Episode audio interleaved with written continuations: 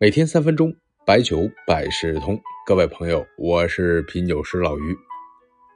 本期呢，我们接着说这两天啊，我在上海白酒的品鉴。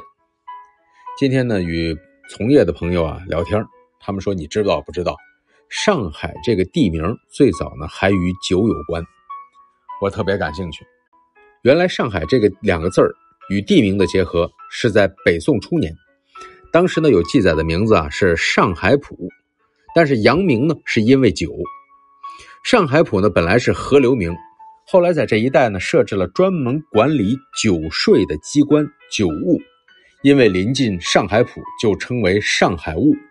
上海务滨江临海，交易多，税收多，GDP 也高啊，上海务的名气就像酒一样，逐步有了度数。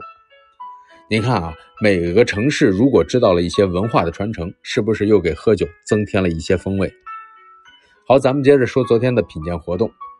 这次的品鉴酱香，除了一瓶清香之外，其他几瓶呢是永福酱酒六三五三九、赖正恒酒以及国台十五年。出厂日期呢，永福酱酒是二零一一年的。这款酒我不知道各位知道不知道啊？五粮液的酱香酒，您可能说这五粮液还有酱香啊？是。五粮液这个企业在九十年代登顶白酒行业老大之后，也想有多元的布局，应该是在一九九九年前后开始布局酱香。当时呢，应该挖的是郎酒的团队。到了二零零二年开始投产永福酱酒，然后呢，算是十年磨一剑，在二零一一年正式生产出了永福酱。这款永福酱酒的老酱，当年定价可不便宜。您想想，冲着高端去做的，做了十年，价格直奔茅台。可是运气不好啊，赶上二零一二年白酒行业的拐点，那时候受到高端酒的这个三公消费的影响特别大，你还得保自己浓香的地盘吧，所以酱酒就搁置了。最后呢，没有被市场所认可，所以现在各位可以在网上找到一大堆的二零一一年左右的永福酱酒，现在已经停产了。再说这个六三五三，这个酒啊是典型的茅台镇酒之一，也是传承三家之一的王茅烧坊，也就是融合烧坊。这家烧坊可是最早的烧坊之一，也就是现在茅台酒厂一车间的位置。不过呢，这个酒呢现在已经不是在这个窖了。为什么叫六三五三呢？是因为取药中有六十三味药，五十三度，所以起的这个名字。这酒啊，我也不是第一次喝，之前呢留下的印象是不错的。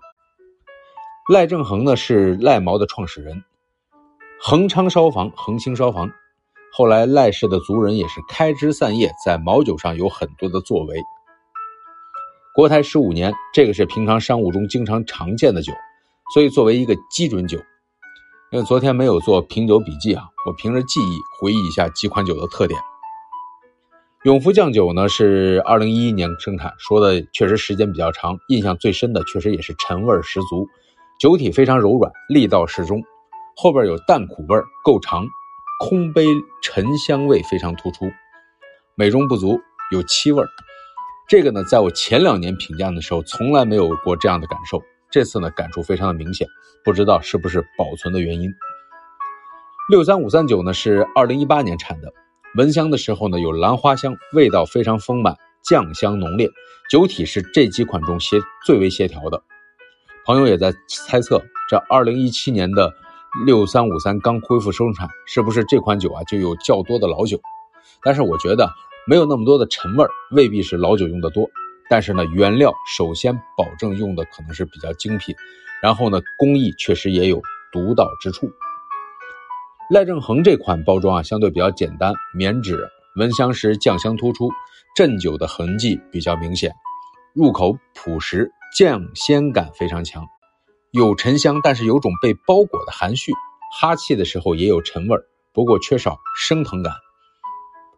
国台十五年，因为喝的比较多，味道比较熟悉，醇厚、焦香、糊香、花果香都有，中段有酸味，尾段有苦味，通过舌头搅拌可以感知出来。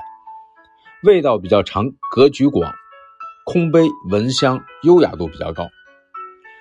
这四款酒啊，基本上在酱香中啊都是相对比较柔和，不突兀，一般呢都容易去适应。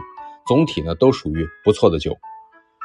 最后呢，我们也为这这天品鉴的酒排了个序：六三五三，国台十五，永福老将赖正恒酒。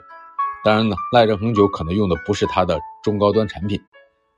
整体的酒的价格应该大概在次高端的位置，也给各位提供这个参考。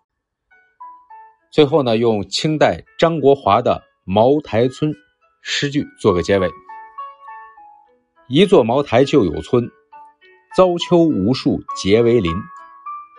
使君修院取生醉，力所名将更醉人。